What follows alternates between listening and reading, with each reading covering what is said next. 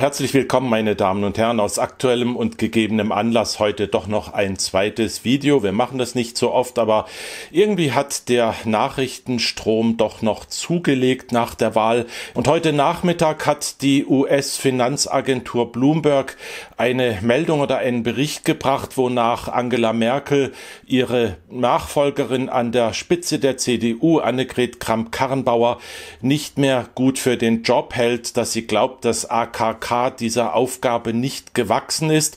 Und Bloomberg bezieht sich bei diesem Bericht auf zwei Offizielle der CDU, die mit dem Denken der Kanzlerin vertraut sein sollen. Also in Deutschland würde man sagen Merkel Vertraute oder zwei Mitglieder des inneren Führungszirkels. Und weil die Kanzlerin zu diesem Schluss kommt, soll sie mehr denn je gewillt und entschlossen sein, bis zum Ende der Amtsperiode 2021 durchzumachen. Wenn sie das tut, wenn diese Meldung stimmt, dann würde Merkel natürlich der CDU noch mehr schaden und würde ihr helfen, deutlich unter die 20 Prozent zu fallen.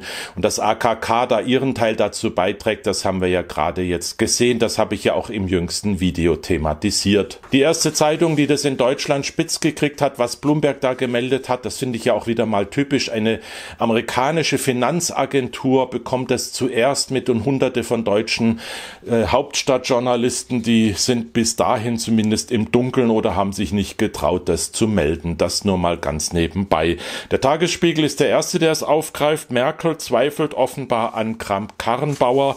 Das Thema ist äh, eigentlich nur im Mainstream jetzt neu und äh, in den alternativen Nachrichten, Medien und Plattformen äh, kursiert es schon eine ganze Weile, muss man sagen. Das ist einigen Leuten natürlich bekannt.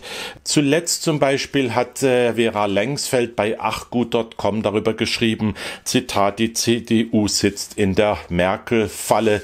So, und ähm, dann muss man sagen, äh, das fällt natürlich jetzt auf, das Timing und was da passiert. Merkel war völlig ab abgetaucht im Wahlkampf. Viele haben sich gefragt, wo sie bleibt und warum sie nicht mitmacht.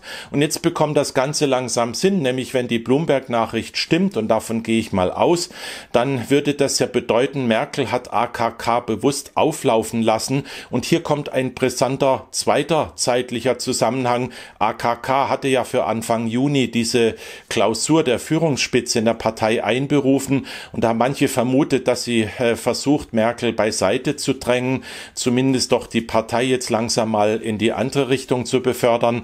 Aber ich äh, verstehe das jetzt so, diese Meldung, dass die möglicherweise lanciert worden ist, was Merkels Einschätzung von AKK anbelangt, um ihr einen Warnschuss zu verpassen vor dieser Klausur oder diesem Spitzentreffen, um sie davon abzuhalten, was sie da plant. So, die CDU sitzt in der Merkel-Falle und jetzt kommt natürlich Herr Merz wieder ins Spiel. Mein schlimmer Verdacht, ähm, ich weiß nicht mehr genau, ob der nach der Wahl der neuen Vorsitzenden im Dezember im, in der CDU so geäußert worden ist. Ich glaube, das war noch nicht so auf der Plattform. Der Verdacht drängt sich natürlich jetzt auf, dass diese ganze Wahl in der CDU oder an der CDU-Spitze im Dezember von Merkel auch so orchestriert worden sein könnte, um sich bis zum Ende der Amtsperiode mögliche Konkurrenz, sprich Friedrich Merz, auf Armlänge zu halten, besser gesagt auf Abstand, damit er ihr nicht gefährlich werden kann.